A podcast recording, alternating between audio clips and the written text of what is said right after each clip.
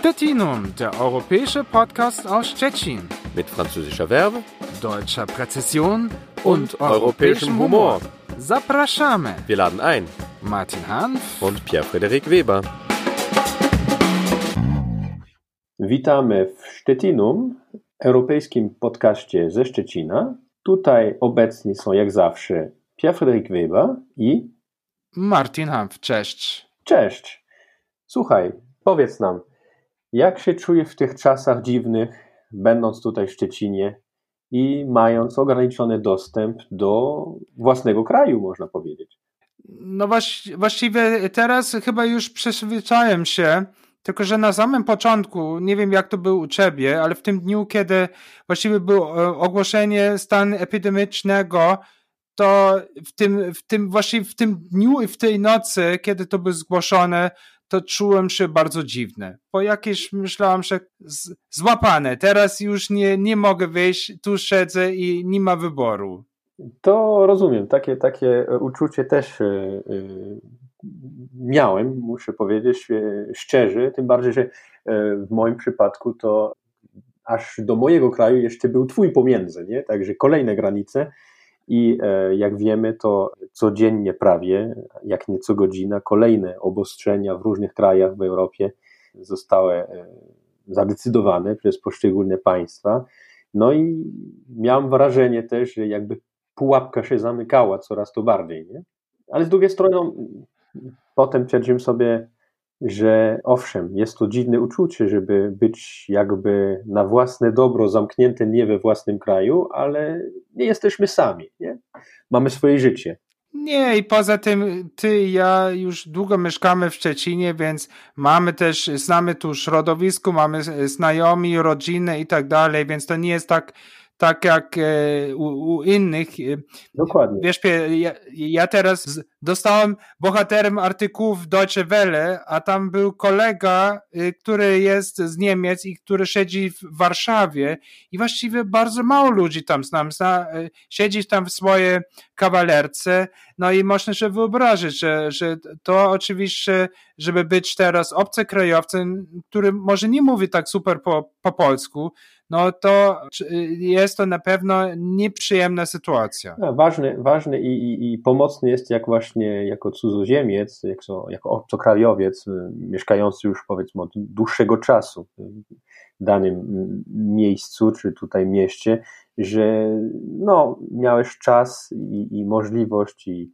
i ochotę też, żeby się zżyć nie, z lokalnym społeczeństwem i no, żeby mieć tutaj też, no jakby nie, no, korzeni nie, ale chociaż y, jakąś więź, nie? Coś, co ci tutaj y, też utrzymuje i co ci też wspomaga, y, żeby, nie ukrywajmy, no trudne czasy teraz przetrwać w najlepszy sposób. No dla mnie oczywiście sytuacja jest trochę inaczej, bo, bo ja na co dzień pracuję na niemieckiej stronie, a właściwie to, co my czytamy teraz w, gazet, w gazetach, to albo ogólnie sytuacja jest taka, że oczywiście e, taki tryb życia, żeby mieszkać w Szczecinie e, i pracować w Niemczech, no jest to właściwie prawie niemożliwe. No właśnie, było to możliwe chyba przez jakieś dwa tygodnie, mniej więcej, ale od e, tygodnia, czyli od zeszłego piątku, nagle jest to już niemożliwe. Dla pendlerów jest to kłopot, nie? I dla obu stron, no, bo na przykład w szpitalach niemieckich tuż za granicą nagle stała się sytuacja kryzysowa. No, ale zobacz, i to też jest ciekawe, albo widać po prostu, jak potrzebne tych e, polskich e, pracownicy są na niemieckiej stronie. I lekarze, i oczywiście w, w różnych zawodach. Absolutnie. I jest jest im tak ważny Niemców, żeby, żeby in, że, że nawet przemyśleli w na, na, naprawdę takie nie niemiecki szybkim czasie elastycznie, y, że, że pracownicy z, z, z Polski mogą dostać 65 euro, żeby tylko ich trzymać y, na niemieckiej stronie. Tak, czy to, czy to no, nie pięknie coś, nie, że, że taka e, e, ostra, nagła sytuacja jakby skłoniła Niemców do e, podjęcia kroków e, godnych polskiej improwizacji, można powiedzieć. No absolutnie, więc e, oczywiście to też była trudna de de decyzja. No, ja nie miałem takiego wyboru, albo to znaczy ja decydowałem się już wcześniej, żeby e, i miałem takie możliwości właściwie, żeby e, e, pracować home office, jak to pięknie też mówi się po polsku, tak. tu w Szczecinie. Wiem, to pisze przez CH czy przez H, jak to się wymawia, nie? Taki home office. No, oczywiście dla innych, którzy pracowali na co dzień na niemieckiej stronie, to, to musieli decydować albo do, do Polski i, i urodziny, po prostu do karantany, bo to też była taka, ta, taka opcja, albo po prostu zostać na niemieckiej stronie i nie wiadomo jak długo oni muszą teraz, albo jak długo mamy taki stan właściwie. Tak, naj, najtrudniejsze chyba dla e, takich jak, jak my, nie? To jest to, że nagle trzeba wybrać stronę, nie? Bo to, to coś, co jakby nie było częścią naszego systemu, jakby, nie? i, i nagle trzeba się decydować, nie? choćby tymczasowo I, powiedzmy. I, I właściwie w wszystkich tych obrazach, które też y, w ostatnim czasie albo które mi tak ściągnęli w, też w internecie, tam, tam była taka historia na przykład para e, duński, niemiecki i oni teraz spotkają się na granicy, nie mogą się doty, dotykać, i, ale siedzą tu i spotkają się tak dalej, e, żeby trzymać ten, ten kontakt, a, a ja mam takie wrażenie, że to, to są po prostu obrazy, już nie, no, myśleliśmy że, o Europie, że nie będziemy to, to przeżyć, jak, jak, tak. jak to jak to teraz no jest. Nie, nie, mamy to w systemie, w, w oprogramowaniu, nie? Nie, nie? nie jesteśmy jakby w stanie to, e, no jesteśmy w stanie ostatecznie, ale, ale tak naturalnie nie jesteśmy e, skłonni to przejąć, to jakby zaakceptować, ale no, wiemy, że oczywiście to nie jest jakaś e, restrykcja, która ma za cel jakby pozbyć nas naszej wolności, nie? Ale, ale chodzi o to, że no, wyższy, wyższy cel zdrowia, natomiast no, jest to naprawdę, wydaje mi się, że oby tak dalej było, nie? że nas ominie ten wirus, ale to jest większe, większe wyzwanie niż jakakolwiek sytuacja epidemiczna. To, co jest około tej sytuacji. I właściwie ja, ja zastanawiam się, jak będzie się charakter tu na pograniczy zmienić się po, po tej kryzysie. Czy, czy to będzie tak samo, czy, czy po prostu po takie doświadczenie czy, czy musimy zaczynać od, od jakiegoś stanu, który właściwie już myśleliśmy, że, że już e, poszliśmy dużo dalej tutaj w tej relacji polsko-niemieckiej.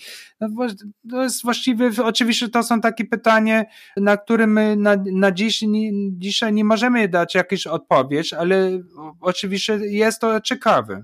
No, ja jestem z natury e, raczej optymistą, aczkolwiek no, czasami próbuję się wyleczyć, e, albo mam nadzieję choćby, że po tym epizodzie ludzi chyba, którzy zaczęli wątpić korzyści otwartych granic i tak dalej, szczególnie lokalnie tutaj, no, będą w końcu w stanie docenić faktu otwarcia granic, bo jak e, dopiero coś tracimy, wiemy, jak to był cenne. Nie? Chociaż ja, ja na, e, słyszałem też e, już taką, takie historie, albo e, dotarły takie głosy do mnie, że na przykład na niemieckiej stronie niektórych już narzekają, że po prostu już nie, nie, nie mogą tak taniej kupić paliwo jak wcześniej. No tak, może lepiej dla mnie, bo ja słyszałem taki przykład z pogranicza francusko-belgijskiego, które no, jeszcze jest jakby otwarte, ale mm, skontrolowane i były już takie ograniczenia po stronie francuskiej, ostre ograniczenia e, poruszenia się, a pewien obywatel francuski twierdził sobie, że a, spróbuję jednak, no, mieszkał na pograniczu, twierdził, pojadę sobie zatankować trochę taniej po belgijskiej stronie. No, zatankował, wrócił i został złapany i to e, go kosztowało ponad 4000 euro. Więc chyba lepiej nie spróbować. Właściwie my tu nie, nie mamy już takiej w ogóle możliwości, Stracenia ale chyba paliwo... euro, tak? Nie mamy takiej możliwości, bo e, nie możemy w ogóle przekroczyć. No tak, właśnie, ale mamy nadzieję, że paliwo nie jest jedyny argument, żeby doceniać też e, plusy właściwie nasze tryb życia, które my mamy tu na, na pograniczy.